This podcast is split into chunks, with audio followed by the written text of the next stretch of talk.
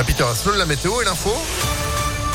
C'est avec vous, Sandrine Ollier. Bonjour. Pas mal de sport d'ailleurs au programme de l'info. Oui, on en parlera un peu plus tard. D'abord, on va parler de politique et le début officiel de la campagne des élections législatives, un peu moins de deux semaines du premier tour.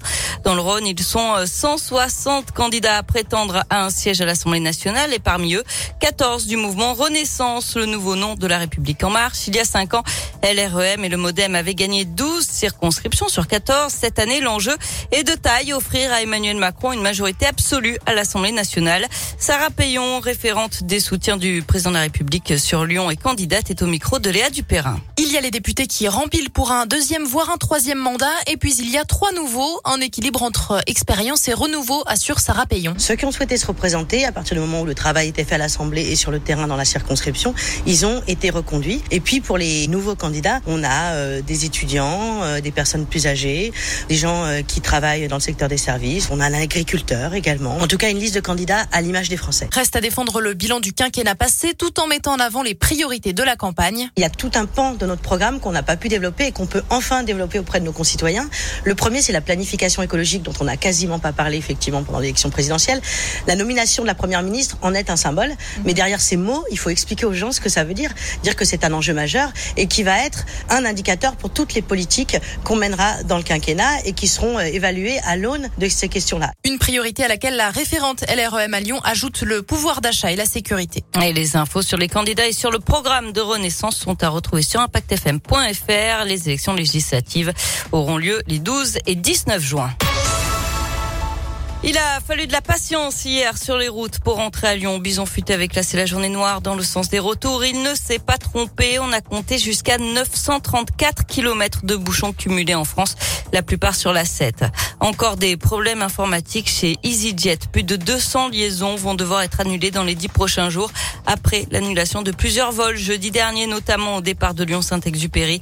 La compagnie Abaco annonce déjà le même type de désagrément dans les jours à venir. Le maire de Pierre, de Pierre porte plainte contre X après les révélations de pollution au perfluoré, révélation faite par une enquête journalistique. Malgré tout, le stade du Brotillon a rouvert ses portes ce week-end selon le progrès. Il avait été fermé par la mairie par précaution. Et puis les factures d'électricité vont grimper à partir de février 2023. Selon le Parisien, il y aura bien un rattrapage du bouclier fiscal mis en place depuis l'automne par le gouvernement, contrairement à ce qui avait été promis. On passe au sport et encore une soirée de foot euh, chaotique en France. Après les violences au Stade de France en marge de la finale de la Ligue des Champions samedi soir, de nouveaux heures ont éclaté au coup de sifflet final du barrage à Saint-Etienne. La Saint-Etienne étant officiellement reléguée en Ligue 2 après sa défaite contre Auxerre au tir au but. Les supporters des Verts ont envahi le terrain, tirant des mortiers d'artifice en direction des vestiaires et de la tribune officielle. Pour les incidents au Stade de France, une réunion interministérielle doit se tenir aujourd'hui autour d'un ministre des Sports pour déterminer les responsabilités de chacun.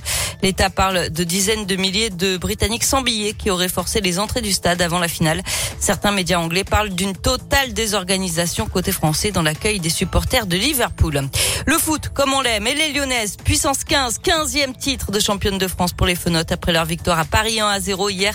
Elles réalisent le doublé championnat Ligue des Champions. En revanche, le rêve est terminé pour Villefranche.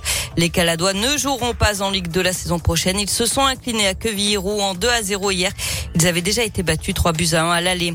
En basket, qualification de l'Asvel pour les demi-finales des playoffs. Les Villeurbanais ont battu hier soir Cholet 84 à 82. En demi-finale, ils affronteront Dijon première manche mercredi à l'Astrobal. Les filles, elles, ont mal entamé leur finale. Elles ont perdu la première manche 76 à 66 face à Bourges. Revanche, c'est demain à 20h45. Eh ben, c'est noté. Merci beaucoup, Sandrine. L'info à tout moment, impactfm.fr. Et vous êtes de retour à 9h. À tout à l'heure. Météolion.net vous présente la météo. 8h35, la météo de ce lundi, globalement, c'est du beau temps. Bon, là, c'est peut-être un petit peu gris, mais ça va se dégager.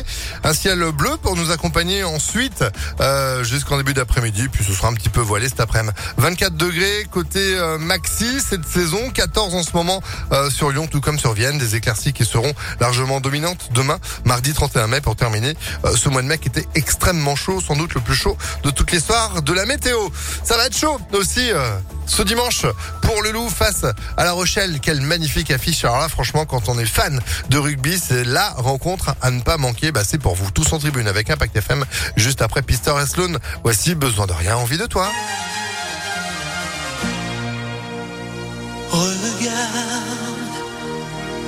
Le jour se lève dans la tendresse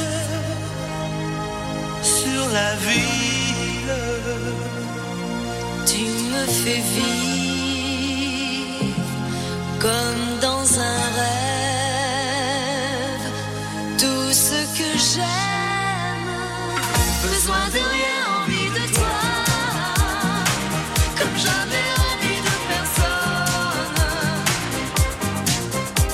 Tu vois.